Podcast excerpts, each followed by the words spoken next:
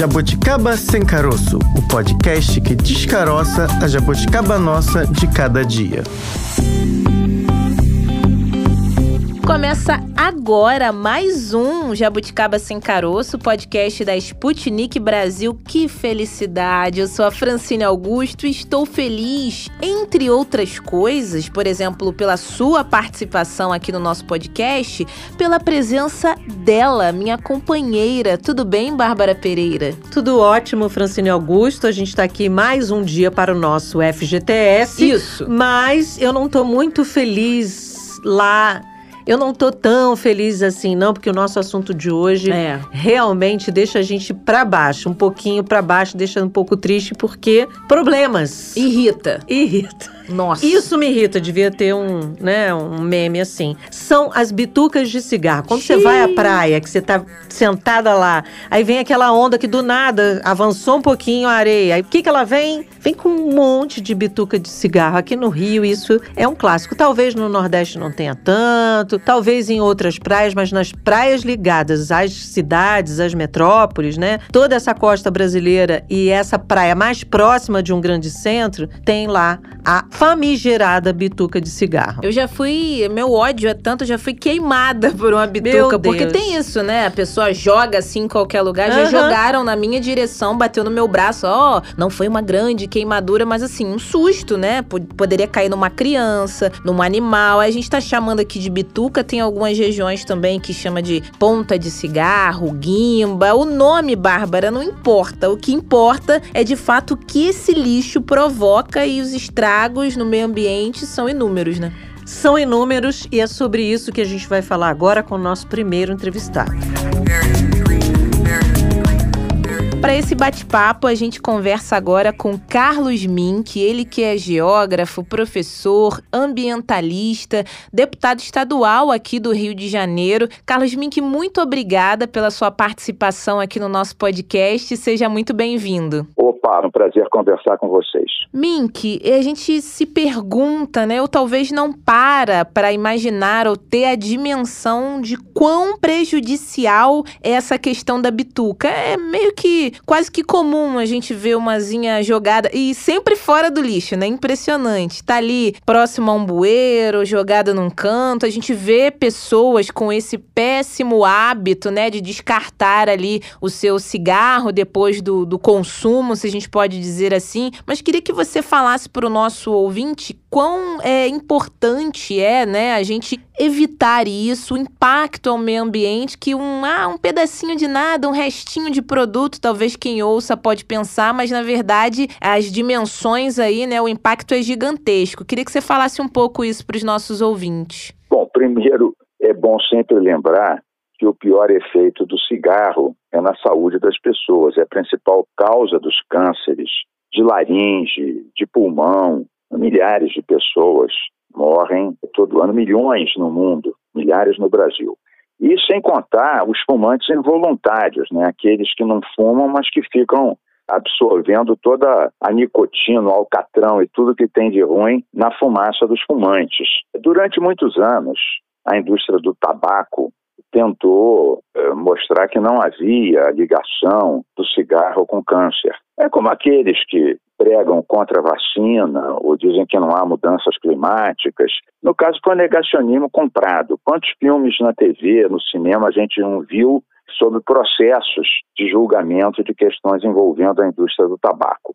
Finalmente, algumas propagandas mostrando pessoas morrendo com pulmão, ou até no caso dos homens, a disfunção erétil, dizem que até esse medo de brochar funciona mais do que o medo do câncer do pulmão, tal machismo dos brasileiros. Mas o que é certo é que, além do mal do cigarro para o fumante e para o fumante involuntário, tem a história da bituca. Então, a bituca, aquela parte final do cigarro, que tem o filtro e mais alguma coisa, que concentra muito da nicotina, do alcatrão e de mais 42 substâncias que o cigarro tem. Muitas pessoas descartam isso e acaba sendo um problema da limpeza urbana, paga por todos nós. Em alguns casos, até no, no caso das praias, as pessoas, as crianças acabam brincando, outras até ingerem isso, então realmente é uma coisa muito séria. A Espanha aprovou recentemente uma lei que obriga a indústria do tabaco a custear o recolhimento dessas bitucas. E nós vamos fazer aqui no, no Rio uma lei semelhante é o princípio poluidor-pagador. Eu já fiz outras leis aprovadas em vigor nesse sentido, em relação às embalagens é, plásticas, em relação a várias outras coisas, a questão dos pneus usados, as embalagens de agrotóxicos é, imputadas às empresas que produzem nem ao maior mal que os agrotóxicos causam, diga-se passagem reportagem recente mostrou agrotóxico na papinha das crianças e até no leite materno. Mas a embalagem acaba sendo um outro problema, que normalmente ela é, é contaminadora e uma lei obriga isso a ser custeado e recolhido de volta pela indústria química.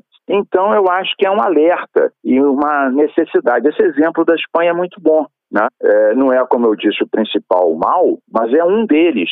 E não pode ser a população e as prefeituras a custearem um dano originado de um produto que é realmente tóxico. Agora, deputado, é Bárbara falando, tudo bem? Oi, Bárbara. Deputado, a questão também, a gente é importante para o nosso ouvinte entender o rastro de problemas que essas bitucas deixam. Como a Fran falou, você joga muitas vezes você, não, né? Você, nem eu, nem a Fran. Não. Quem fuma, muitas vezes tem esse pensamento, ah, é só um pedacinho que eu jogo aqui no chão.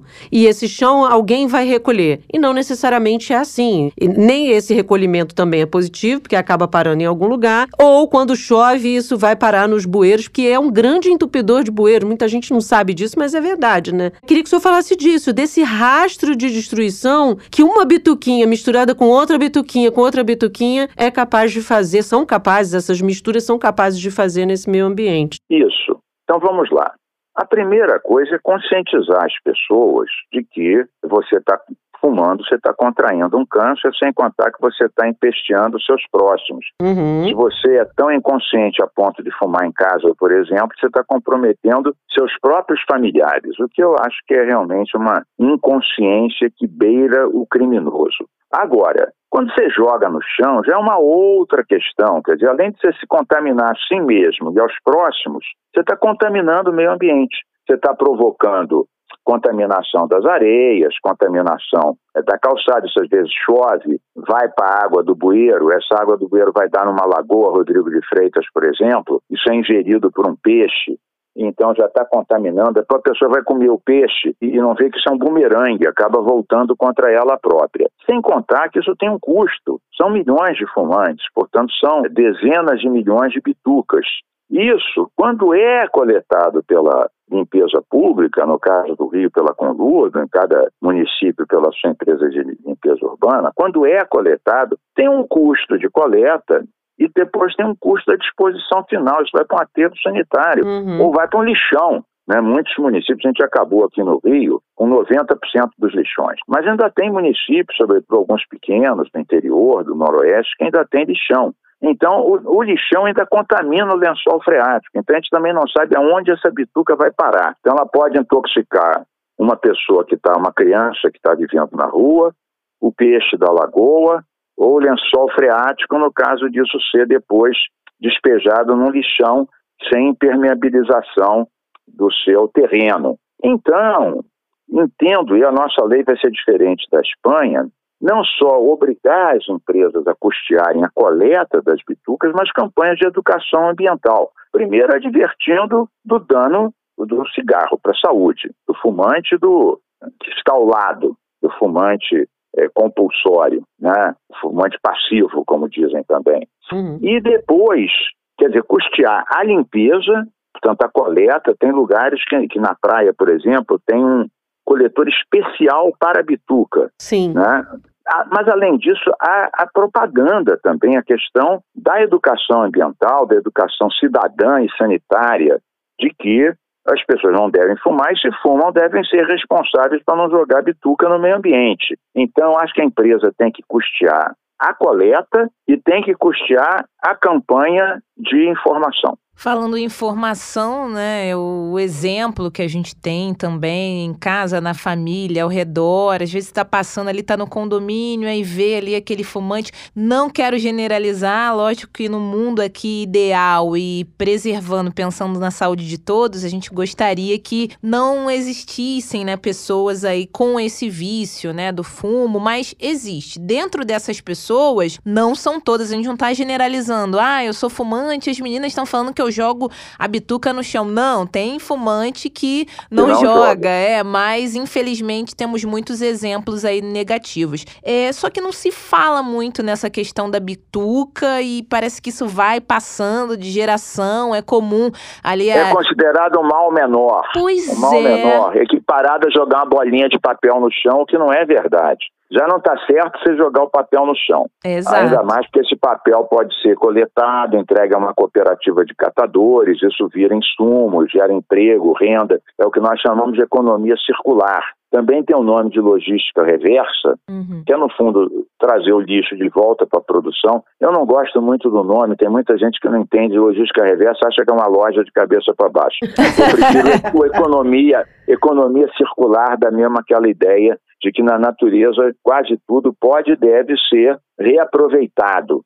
É né? verdade. Mas, além disso, o problema da bituca é que ela é tóxica. Sim. O pior, uma, a parte pior do cigarro, aquela que não vai no teu pulmão gerar o teu câncer de garganta ou laringe, fica na bituca. Então, se uma, um menino de rua, um cachorro, engole uma bituca dessas, né, ele está engolindo um lixo químico um material altamente. Então, as pessoas que têm, geralmente as pessoas falam, ah, adoro meu pet. Eu mesmo tenho leis aqui, fiz aqui no Rio, Código de Defesa Animal, né? temos várias, vários dispositivos que proíbem, por exemplo, a piercings e tatuagens que faziam em animais e várias outras coisas. Mas tem gente que fala, amo meu pet, joga a bituca no chão, vai lá um gato, um cachorro, né, está no meio de um resto de comida, ingere aquilo e pronto. Ou um menino de rua, né, que está catando, que está mexendo. Então as pessoas têm que dar conta, você está se intoxicando a si mesmo, intoxicando o meio ambiente.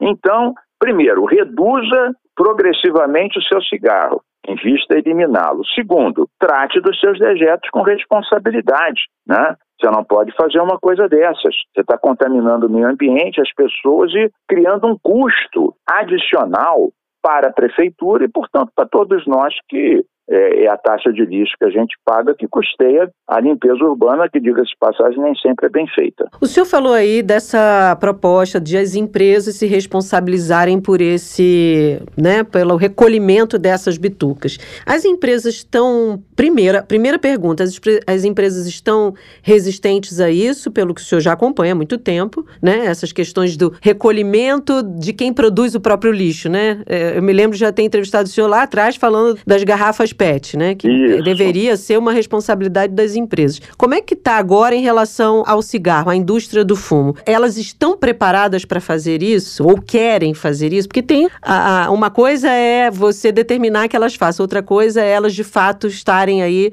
envolvidas com o processo, né? Olha, deixa eu dizer, eu faço leis há mais de 30 anos. Sou o deputado que mais fez leis aqui no Rio de Janeiro e brigo pelas serem cumpridas. Presido uma comissão chamada Comissão do Cumpra-se. Veja você, no Brasil é mais difícil fazer uma lei ser cumprida até do que fazer a própria lei. Tem algumas leis nossas, por exemplo, o fim do amianto nas empresas, ou dos jatos de areia que gerava silicose nos estaleiros, demoraram sete anos para ser cumpridas.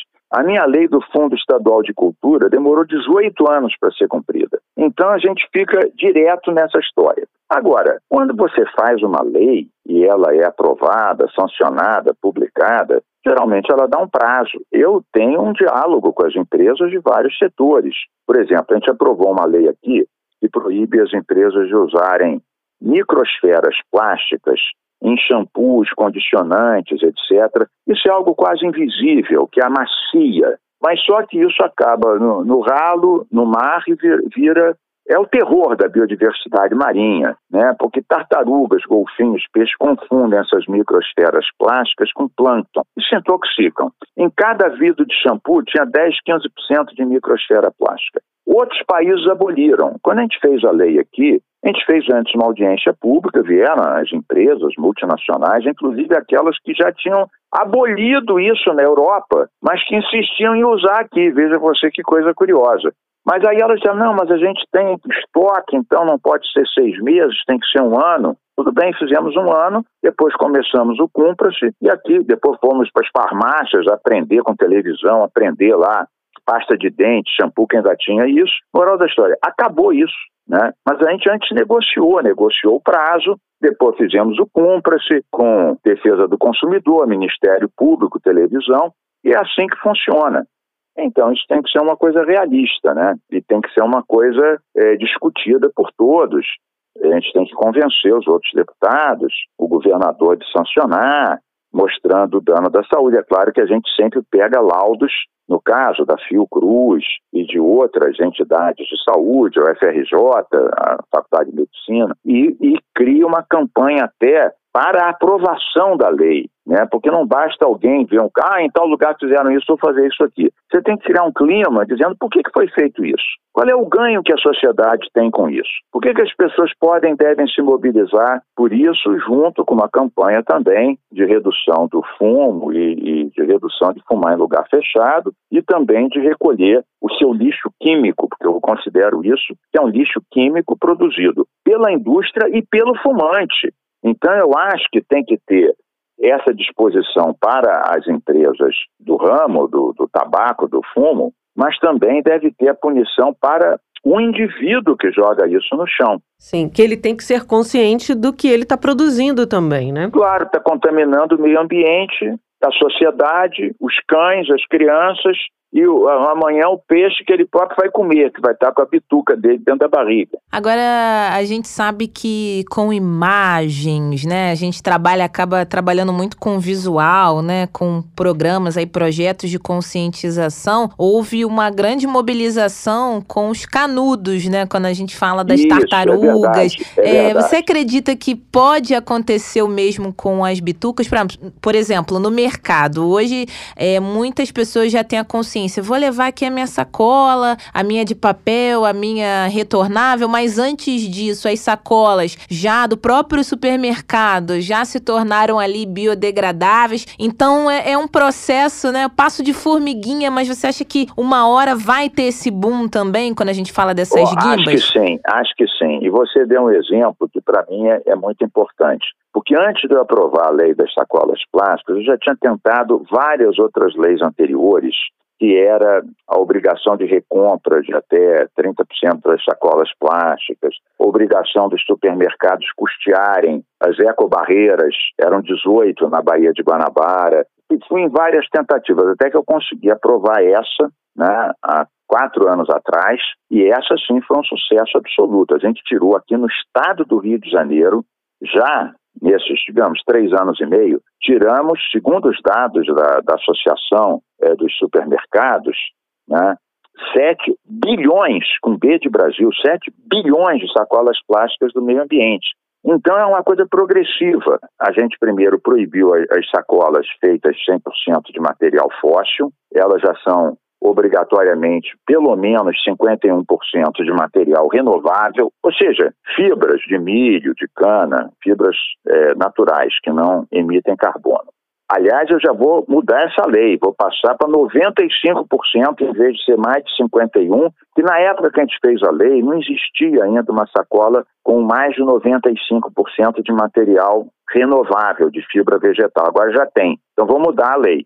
Agora, além disso, diz o seguinte: antes o consumidor chegava e dizia o seguinte: olha, eu quero levar 40 para casa. Levava 40 que eram feitas de petróleo, muito finas, portanto de má qualidade, e aquilo poluía tudo e qualquer coisa, engasgava e asfixiava a garça, o golfinho, a tartaruga, entupia os rios e canais. E agora, no início, inclusive, muitas pessoas protestaram contra a lei, diziam, não, antes Agora eu vou ter que pagar, ainda que a lei diz que é, é o preço de custo na nota fiscal, quer dizer, seis centavos, algo assim.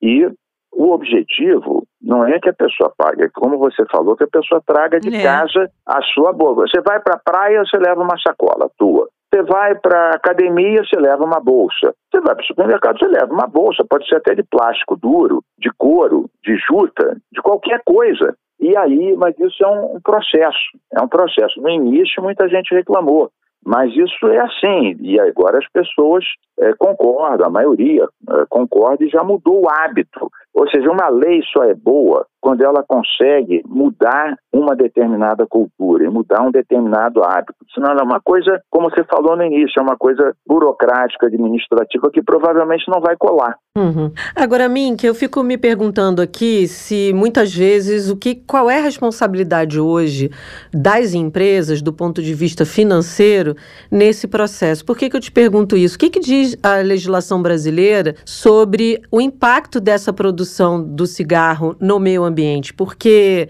tem alguma taxação, tem algo que pague a mais para, como se fosse uma compensação, né? Eu, eu aqui. Veja, veja. Na verdade, como é uma indústria reconhecidamente maléfica à saúde, geralmente o governo tem as maiores taxas, os maiores impostos são em cima do cigarro e da bebida. São as duas principais causas de morte por produto. É o álcool e é o tabaco. Então, e essa é. Agora, tanto na Constituição Federal e eu aqui na Constituição Estadual, da qual fui relator, eu botei isso ainda mais claro, o princípio poluidor-pagador. O que, que significa o princípio poluidor-pagador?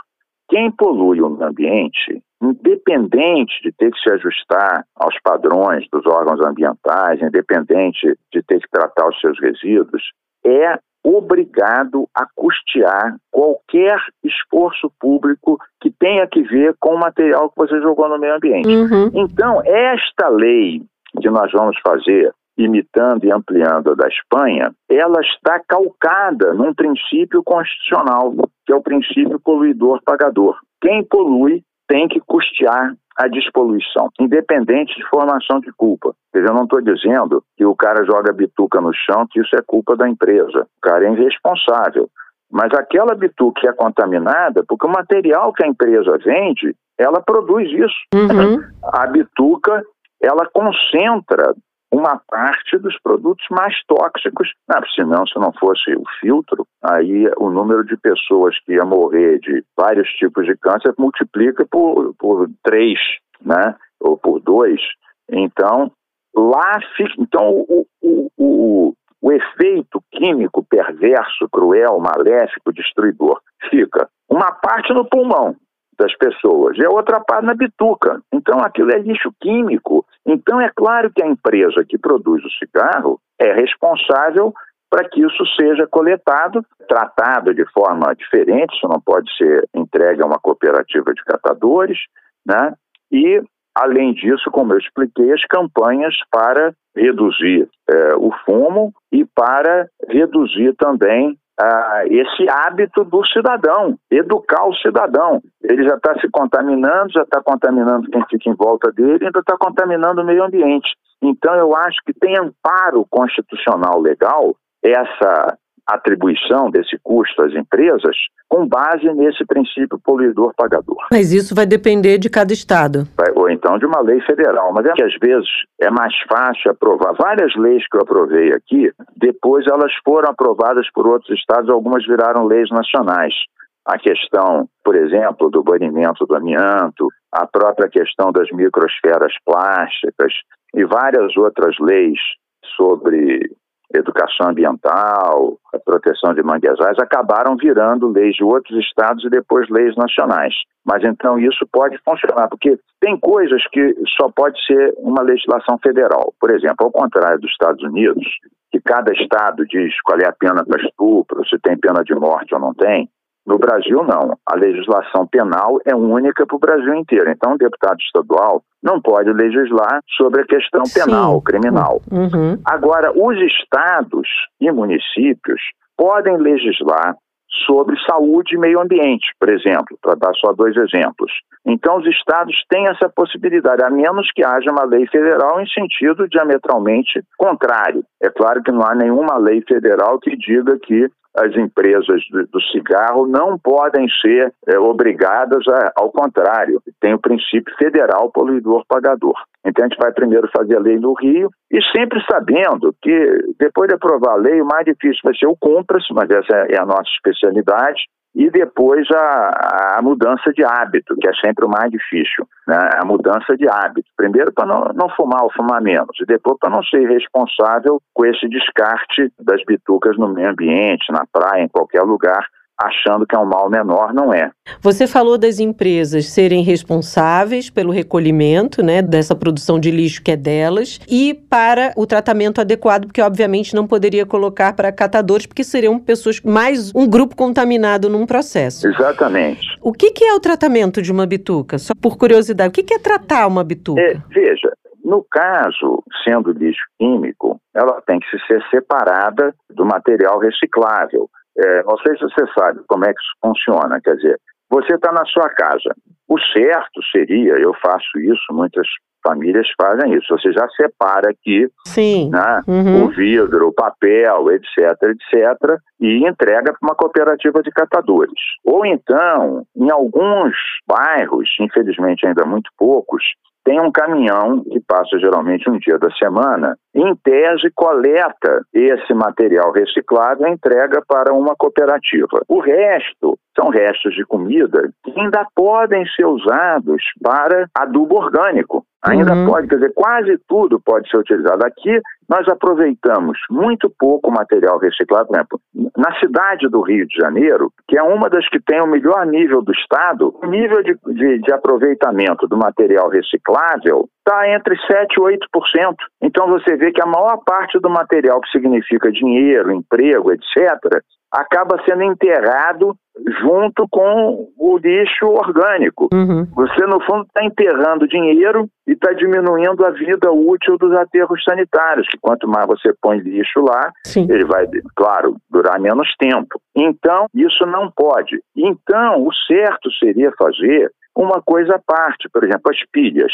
Também é uma lei minha antiga, que algumas empresas cumprem, outras não. Né? As pilhas você não deve jogar no lixo, nem, obviamente, entregar para uma cooperativa de catadores. Isso você tem que coletar e o certo é você entregar na loja que te vendeu. Isso é a logística reversa. Sim. E eles podem aproveitar alguns elementos disso, alguns metais. Mesma coisa, material eletrônico é, descartável, isso pode ser reaproveitado. Né? Por trás de um celular velho, quebrado, tem cádmio, zinco, chumbo, e o resto tem que ser descartado como material químico. Tem um tipo de aterro que é diferente do aterro sanitário. Né? O material, uma empresa química, contaminar o meio ambiente. Então, um aterro industrial ou de material químico, ele é cinco vezes mais caro do que um aterro sanitário, que ainda o aterro sanitário, que não é um lixão, tem que ser impermeabilizado, tem que tratar o chorume, que é um líquido tóxico derivado da decomposição da matéria orgânica, Sim. e tem que captar o metano. O metano é o gás do lixo e que aquece o planeta 80 vezes mais do que o CO2. O Brasil agora se comprometeu a reduzir até 2030 30% do metano. Então veja você, as pessoas não se dão conta que estão gerando uma série de custos e tem que mudar o hábito, levar a pilha de volta para a empresa, entregar um material reciclável para uma cooperativa de catadores, cobrar a Conlurb nos bairros que a Conlurb não passa para recolher o lixo reciclado. No passado, inclusive, a gente separava em casa e, e, e a Conlurb misturava tudo com lixo normal. Agora isso daí já não acontece assim, mas passa em poucos bairros, alegam que isso é caro. Caro nada. Acaba você gerando é, renda e emprego para os catadores e, e aumenta a vida útil do aterro sanitário. Ou seja, a gente tem que ter muito mais informação e mudar o nosso comportamento. É isso. Carlos Mink, deputado ambientalista, autor de diversas leis ligadas ao meio ambiente. Muito obrigada pela sua participação hoje aqui. Volte mais vezes. Nada, obrigado vocês. E sempre, olha, vou dizer uma última coisa. Eu participei ativamente do grupo de transição ambiental agora do governo Lula, junto com a Marina Silva, É com a. Isabela, com o Jorge Viana. Estou otimista que a gente vai retomar um protagonismo tão importante que o Brasil já teve e perdeu, e podemos atrair bilhões para a economia verde, para a bioeconomia. Então fica aqui um toque de otimismo no meio de falar de tanta poluição e responsabilidade. Que bom, porque otimismo é o que a gente está precisando para continuar e tocar a vida com outros Isso olhares, mesmo. um olhar mais otimista. Saudações biodiversas para vocês. Ah, adorei! Vamos usar isso aqui agora no Jabuticaba sempre que for quinta-feira e a gente falar de meio ambiente. Muito obrigada, viu? Beijo. Um abraço. Tchau, tchau. tchau. tchau. Bárbara, os desavisados, né, agora que acompanharam aqui o episódio de hoje, ouviram agora o Mink falando com a gente, não tem mais essa desculpa, porque é, são inúmeras as, as desculpas, né? A pessoa joga lixo, ah, não, é pra ter que encate depois. Eu já ouvi esse absurdo, Bárbara, eu tô gerando empregos. Já vi gente jogando pelo ônibus, tá fumando ali, tem que entrar no ônibus, não pode entrar num local fechado fumando. Aí a pessoa simplesmente joga. E às vezes não é guimba, não, é o cigarro inteiro. Aí só vai lembrar quando vem aquela chuvarada que É. causa enchente e aí vem aquele lixo flutuando. O que que tem ali? A guimba. Tá ela lá. Talvez você não lembre, É. talvez tem gente que nem lembra, mas essa é uma imagem que precisa ficar na mente de todo mundo que uma guimba somada a outra guimba somada a 4 trilhões de guimbas, que é o número 4 trilhões e meio, Fran, de guimbas jogadas todos os anos é, no mundo. Imagina tudo isso juntinho em, no oceano, aqui na cidade, pertinho de você. Ou seja, uma bituca faz mal a muita gente. 4 milhões e meio de bitucas faz mal ao planeta inteiro. Verdade. E aqui no Brasil, Bárbara, existem várias associações aí que buscam fazer um trabalho justamente de conscientização dos malefícios, né, que essa cadeia produtiva traz. E a gente conversa então agora com a representante de uma dessas várias associações. Agora, a nossa entrevistada é a Mariana Pinho. Ela é coordenadora do projeto Tabaco da ACT Promoção da Saúde. Mariana, muito obrigada pela sua participação mais uma vez aqui no Jabuticaba Sem Caroço. Obrigada, viu? Obrigada, Bárbara. Obrigada, Francine. É um prazer estar aqui com vocês para conversar, para trazer o, o assunto controle do tabaco mais uma vez no Jabuticaba Sem Caroço. Mariana, a gente já conversou aí com um ambientalista, né? Com um ambientalista que também é legislador, e ele já falou um pouco aí dos danos, da- do que, que as bitucas podem provocar aí no meio ambiente. Mas a gente queria te ouvir, como uma pessoa que pesquisa isso há muito tempo, que está numa instituição que olha para esse assunto o tempo todo, né? Do que que uma única bituca de cigarro é capaz de fazer? De que tipo de dano ela é capaz de produzir? Então, a bituca do cigarro, alguns lugares chamam guimba também, né? A, bi- É, a bituca, ela é um produto, assim, final do descarte do cigarro, né? E ela é super complexa. Ela pode contaminar uma piscina olímpica de uma água do mar, por exemplo, né, por conta das substâncias tóxicas que tem. Aquele restinho do tabaco que foi queimado e também o filtro do cigarro, porque quase todos os, os cigarros contêm é, o filtro do cigarro. E eles têm substâncias altamente tóxicas que é, é, tiveram ao longo do seu consumo exposição a temperatura elevada, que interagem com a sujeira do, do meio onde foram descartados e são capazes de poluir, por exemplo, quando cai no mar, a interação com a água salgada desencadeia uma série de outros processos químicos, bioquímicos, Hum. e daí vai contaminar os peixes, as plantas marinhas, as aves. Então já chegou-se a encontrar eh, 70% das aves marinhas contaminadas por cigarros eh, descartados, né? 30% de tartarugas,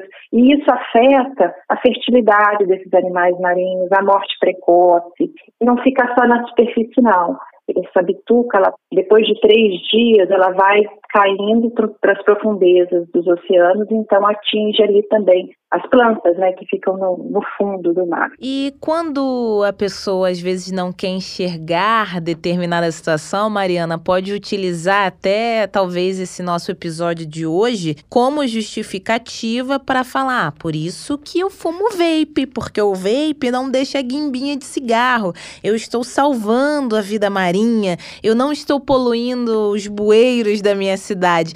Que fique claro que as duas situações, né, a gente quer salvar aí o seu pulmão, seria preferível que as pessoas, né, não é, causassem aí, né, possibilidades para ter problemas respiratórios, câncer, problemas de saúde, mas uma coisa não tem nada a ver com a outra também, né? Porque há quem possa utilizar isso. Ah, eu ouvi lá no Jabuticaba Sem Caroço que a guimba é muito prejudicial, então a partir de agora eu vou usar lá o, o pendrive, o vape, não, nada disso, né? Que fique claro.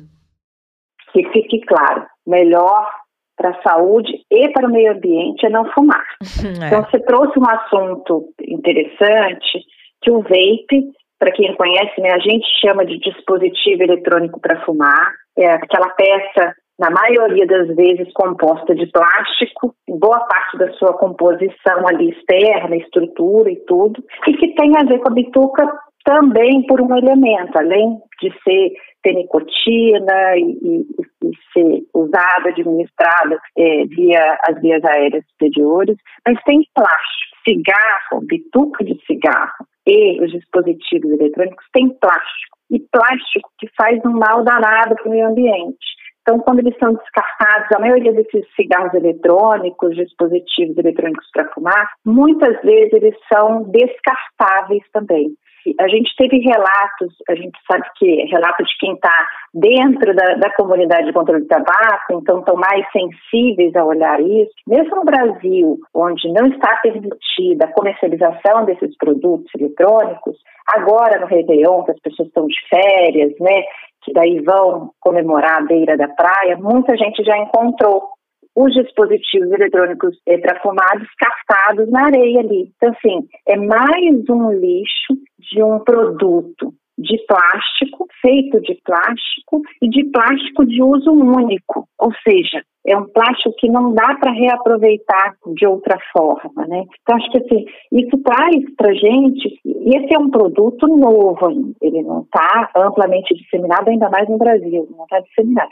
Se a gente voltar assim, para o cigarro, né, do prejuízo do cigarro, no mundo todo, esses são dados globais, sabe, Bárbara? São descartados de forma incorreta cerca de 4,5 trilhões de cigarros ao ano. Então, isso vai parar na rua, que daí é varrido, ou então a água de uma chuva leva para um bueiro, que daí cai em água, e muitas vezes vai parar no mar, né? E é uma quantidade enorme. Se a gente imaginar que no Brasil, hoje, se conta 20 milhões de pessoas fumando, quantos milhões de bitucas vão parar de forma é, irregular, né? seja no chão, seja na areia da praia, né? ou mesmo que seja descartado em casa, né? aquele cinzeiro vai para o lixo, de que forma que os municípios estão tratando esse lixo altamente tóxico. Né? Então é uma coisa que a gente tem que pensar. É claro, e como exatamente como você apontou, é claro que a gente precisa pensar em não fumar, né? Acho que a ideia inicial seria essa.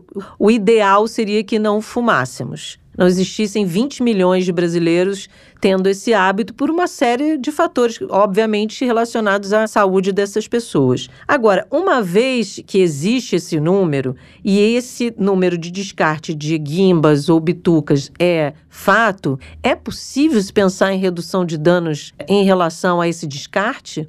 Bom, uma pergunta super interessante. Partindo do entendimento de que redução de dano é um processo, uhum. está num processo para eliminação total daquele risco, então assim, ele não é o ponto final da estrada, ele está dentro de um processo. Então, o descarte de toda forma faz um mal danado. Então, como é que poderia ser é, mitigado isso, né, assim, para diminuir o dano ambiental desse descarte? é tratar como resíduo tóxico. Vem se discutindo sobre a questão dos cigarros sem o filtro, mas isso não elimina totalmente o prejuízo ambiental, porque o cigarro sem o filtro descartável também causa prejuízo. Então, lembrando que, assim, eh, são, é, entendendo a redução é, como um processo, o ideal é você não ter o descarte, o ideal é você não ter esse produto que prejudica a saúde das pessoas, né? Mata por conta do seu consumo, metade dos seus consumidores, né, uhum. precocemente. Uhum. Então, é, sempre lembrando disso, né, E existem formas que os tomadores de decisão podem fazer isso. Eles conversaram né, comigo, existem medidas legislativas para responsabilizar o produtor, porque ele fez o produto, ele conhece o seu produto, conhece os efeitos nocivos aos indivíduos e também ao meio ambiente, né? eles têm total conhecimento disso, às vezes muito mais do que pesquisadores da comunidade contra o tabaco. Então, existem me mecanismos para responsabilizar né, os fabricantes disso. E eu sei que a questão, Francine, se você me permitir, eu sei que a questão que a gente está falando aqui é a bituca, mas eu queria também trazer um, um outro, trazer para essa discussão que o problema ambiental do tabaco, né, da produção do tabaco, do tabagismo, não se limita à questão do descarte né, de forma é, incorreta, ou mesmo o descarte da forma correta também traz um prejuízo. Fique né? à vontade. gestão do resíduo. Fique à vontade, assim, porque é uma cadeia extensa de rastros de destruição. Né? Isso, é isso que eu queria trazer um pouco, porque é, algumas pessoas não conhecem, não sabem que o Brasil é produtor de tabaco. Uhum. Então, é um grande produtor. Está aí durante duas décadas, ficou em segundo maior produtor de tabaco global. Hoje está bem, está disputando ali o, o espaço do segundo lugar com a Índia, o primeiro é a China. Então, assim, a gente tem os três estados produtores de tabaco no Brasil, que são os estados do Sul, Paraná, Santa Catarina e Rio Grande do Sul, produzem tabaco. Então, assim, o cultivo do tabaco também é prejudicial ao meio ambiente, né? Ele tem ali as queimadas, os, os, é, de, é, a retirada de árvores para é, queimar o tabaco, para secar a folha do tabaco, para que então ela chegue fumageiras né, nas unidades de processamento e fabricação, e isso tem emissão de gases de efeito estufa, né, você tem é, a, a questão da mudança da, do, do meio ambiente naquele local, você tem a degradação importantíssima do solo, porque não só o cultivo do tabaco, mas o fato deles plantarem apenas tabaco, às vezes plantam alguma outra coisa, mas isso enfraquece demais o solo, né? E depois a cadeia de produção e, e distribuição, né? Então é maquinário, a distribuição é feita via terrestre, né? E depois tem o consumo da poluição ambiental da fumaça, também é relevante para a questão eh, global de, de poluição ambiental. Então, depois a gente chega, só então, depois de toda essa cadeia de prejuízos ambientais, e aí tendo um recorte mesmo da questão ambiental, é que a gente chega no descarte, né? Então, queria só trazer essa historinha de que não é só ali no produto final. É. Infelizmente, a cadeia produtiva do tabaco, ela contribui né, para a questão ambiental, né, para poluição ambiental. Agora, Mariana, a gente acaba observando aqui na maioria das vezes que pesquisa a respeito dessa questão das guimbas, das bitucas, que entre os locais, né, onde esse material vai parar com uma maior frequência é nas praias, no mar, mas a gente sabe que pode parar em qualquer lugar, enfim, até prejudicar o solo, o lençol freático, enfim, uma gama de possibilidades. A gente conseguiria de alguma maneira, me parece um pouco difícil, mas você acredita que seria possível fazer um monitoramento desse resíduo assim no meio ambiente para onde é, as bitucas vão com a maior frequência ou local, né, mais prejudicial? Acredito que prejudicial seja por onde ela passar, né? Certamente, certamente.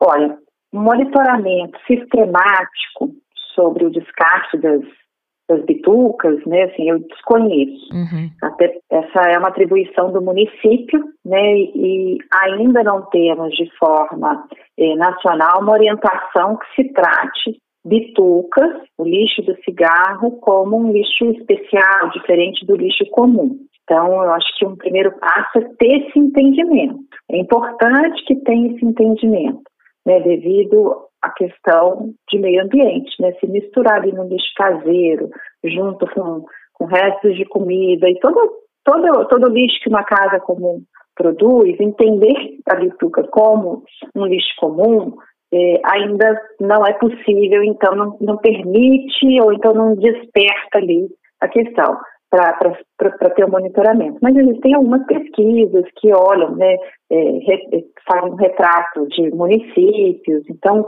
existe um interesse já é, no Brasil e no mundo de se olhar para essa questão, mas de forma sistemática ainda, ainda não, não, não tem, mas é importante que se tenha. No mundo, tá, desde novembro do ano passado, novembro de 2022, iniciou-se uma, uma discussão global sobre a questão da poluição plástica. Então, a comunidade de controle do tabaco está participando dessa discussão, já que existe os filtros de cigarro que contêm plástico, existe os dispositivos eletrônicos para fumar que contêm plástico, então o controle do tabaco e o tratado internacional que trata desse assunto, né, que é a Convenção Quadro, não podem estar dissonantes. Então tem que estar tá, incluir, tem que incluir ah, as questões do controle do tabaco dentro dessa discussão desse tratado internacional de sobre poluição plástica. Então existe esse movimento e a gente espera que rapidamente a gente possa incorporar né, no Brasil e no resto do mundo importantes decisões nesse sentido. A gente está vendo aí alguns países declarando guerra, né, às guimbas, a, a, às bitucas. É o caso da Espanha, já dizendo que as empresas vão ter que se responsabilizar por esse descarte. Se não me engano, saiu há pouco tempo o México também, proibindo o fumo nas praias. Você acha que o Brasil está em que patamar? A gente está consciente de que precisa é, também tomar atitudes como essas dos outros países ou a gente ainda está engatinhando nessa discussão?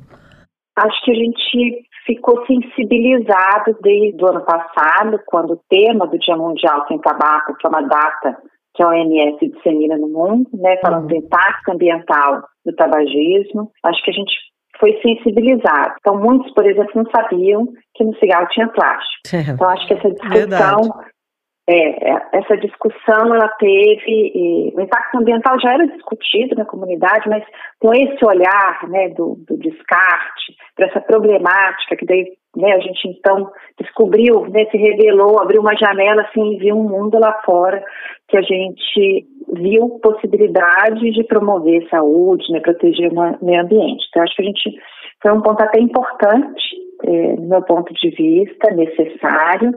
A, a mesmo, dentro dessa discussão do meio ambiente no ano passado, a gente teve uma aproximação com o programa das Nações Unidas para o Meio Ambiente. Ano passado a gente fez algumas ações com eles para levar esse tema.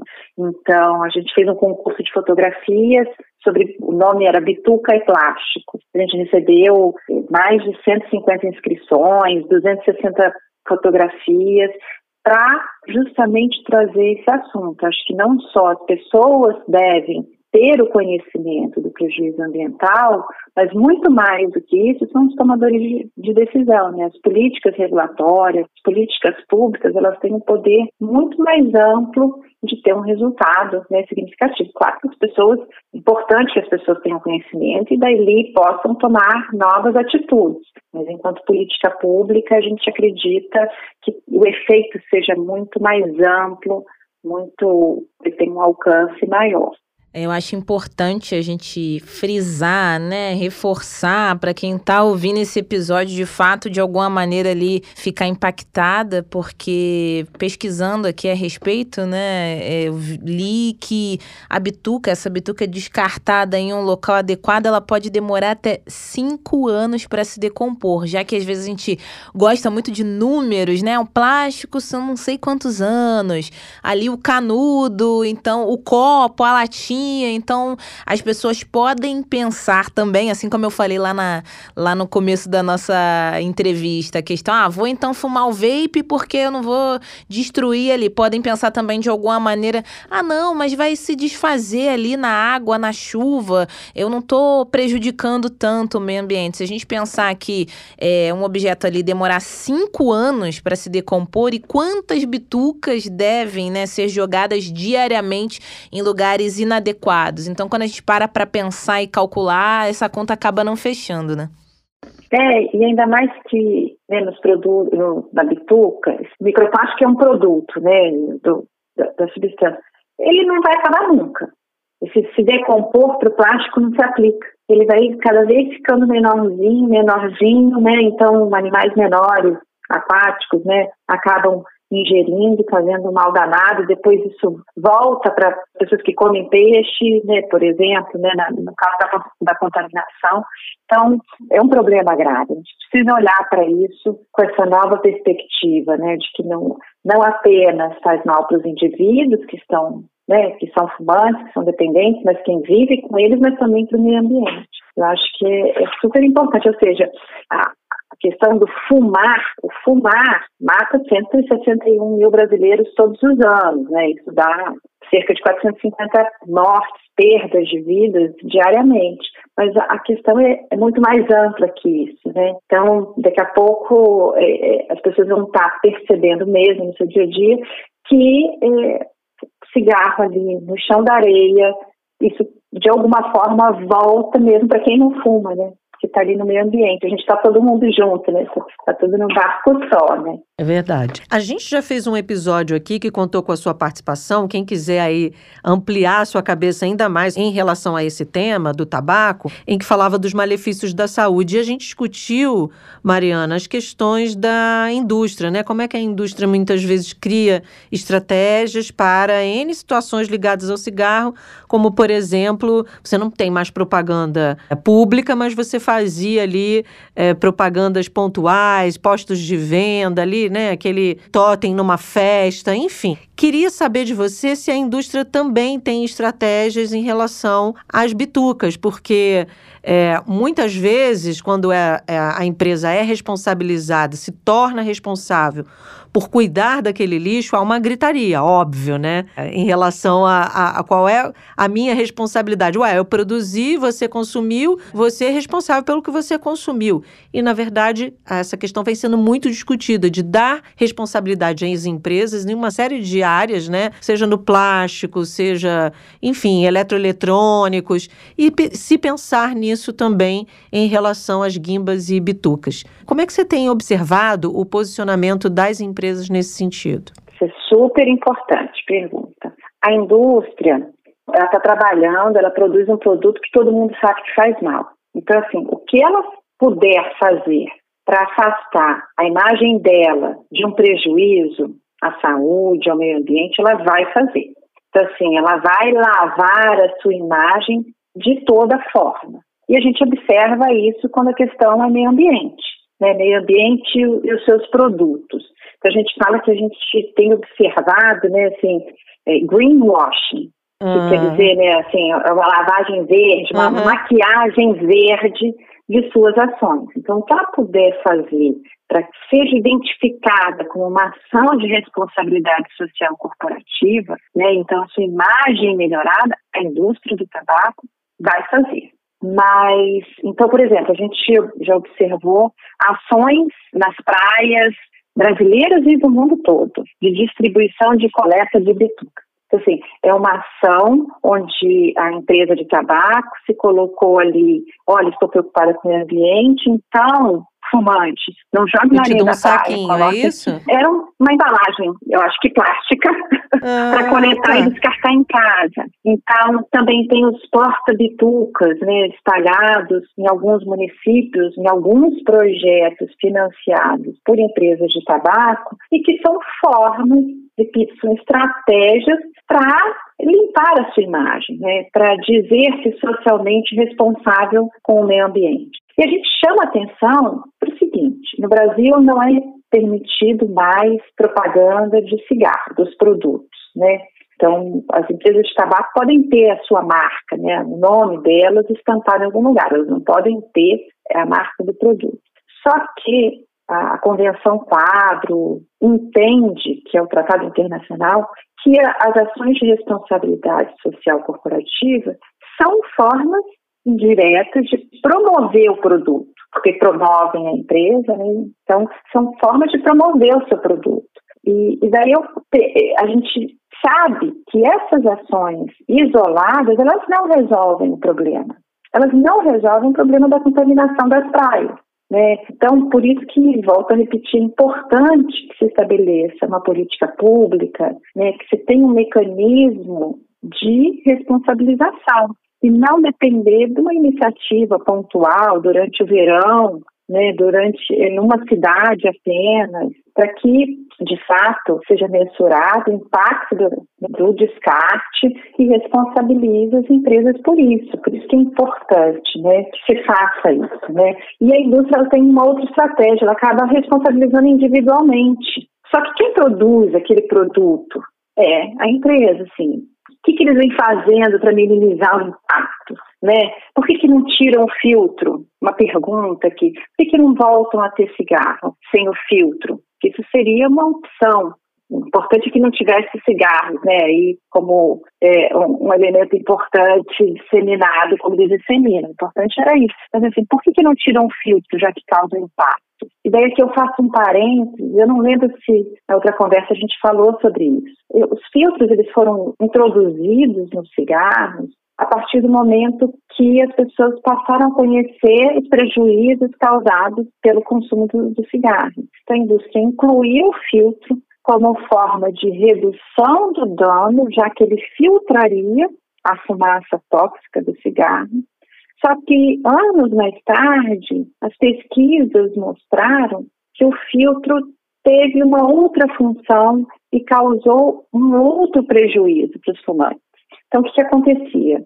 O filtro ali, ele era uma barreira física, então a pessoa tinha que puxar com mais força, a pessoa que já fumava tinha que puxar com mais força para ter a dose de nicotina que ela precisava para o seu funcionamento, já que é uma dependente de, de cigarro, né, dependente de nicotina. Então, ao fazer isso, né, ao aspirar a fumaça, a fumaça passou a ser levada para áreas mais profundas do pulmão. Então, antes do filtro, a gente, eh, a gente observava que a fumaça não ia para áreas profundas. E depois do filtro, pessoas começaram a ter é, adoecimento de áreas mais profundas. E também o filtro ele tinha furinhos na sua forma.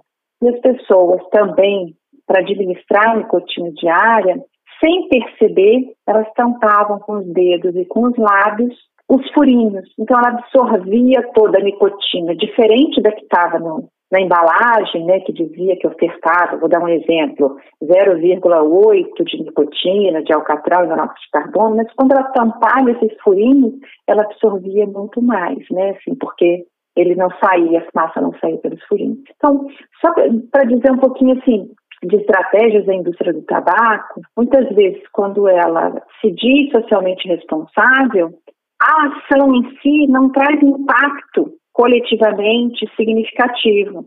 Então, assim, acho que é bom olhar dessa forma para essas ações e sim defender, buscar é, medidas que tenham um impacto, um alcance muito maior, né? São as medidas de responsabilização da, das empresas e não ações pontuais. Bom, e que o nosso impacto com esse episódio de hoje seja gigantesco. Quem estiver ouvindo agora tenha consciência, repasse essa ideia aqui, né, essas informações para o maior número de pessoas, porque de fato não é papinho de ah, meio ambiente, não. É muito importante. A gente fica muito feliz com a sua participação aqui mais uma vez. Mariana Pinho, muito obrigada. Já é de casa, né? Depois da segunda vez, já é. fica à vontade, mas a gente é, torce para que você volte novamente, viu? Obrigada. Obrigada, Bárbara. Obrigada, Francine. Convido as pessoas que estão ouvindo para acessarem o nosso site, se você me permite. Claro. É o www.actbr.org.br. Lá, na parte de materiais, a gente tem informação sobre tabaco e, e, as nossas outras pautas, mas também tem sobre essa questão ambiental. E é um prazer estar aqui novamente, coloco é, a CT e toda a equipe da CT para conversar com vocês sempre que vocês sentirem necessidade. Que ótimo, obrigada, viu, Mariana? Até a próxima. Até. Por hoje é só, Francine Augusto. Falamos dessas bitucas, esperamos não ter que lidar com elas aí nesse cotidiano, nem na praia, nem em lugar nenhum, né? A única bituca que a gente quer é o Milton Nascimento. É Esse bituca, Bituca. é o bituca. Esse aí a gente ama e quer sempre por perto, quer a obra, quer a trajetória. Agora o resto, tô fora. E de jeito nenhum associar a bituca do Jamais. cigarro ao querido Milton, né? Esse é um assunto que fica por aqui hoje, mas amanhã é dia de falar de outro tema, Fran. Bárbara, eu estou muito grata por estar com você aqui Lá hoje. vem. Gratidão, não mais treta. Aceito, confio, recebo e agradeço. Esse é o nosso episódio de amanhã. Olha, você faz associações que me deixam desconcertadas. Vamos lá, amanhã a gente fala de gratidão. E de fato, para algumas pessoas, essa prática da gratidão traz aí al- alguns benefícios, para uns é remédio. Mas tem gente que, quando exagera na gratidão, fica lá na gratidão excessiva. Talvez essa gratidão excessiva não seja lá muito boa. O qual é o limite da gratidão? Gratidão é aceitar tudo do outro? Essa é uma boa pergunta, né? Porque, por exemplo, tem acha que assim, ah, você tem que ser grato. Se alguém brigar com você, seja grato porque você tem algum aprendizado. Será? Será a única gratidão que eu terei é de você seguir o arroba jabuticaba.sc e nos ouvir no seu tocador de podcast preferido e no site da sputniknewsbrasil.com.br. Beijo até amanhã. Tchau! Jabuticaba Sem Caroço, o podcast que descaroça a jabuticaba nossa de cada dia.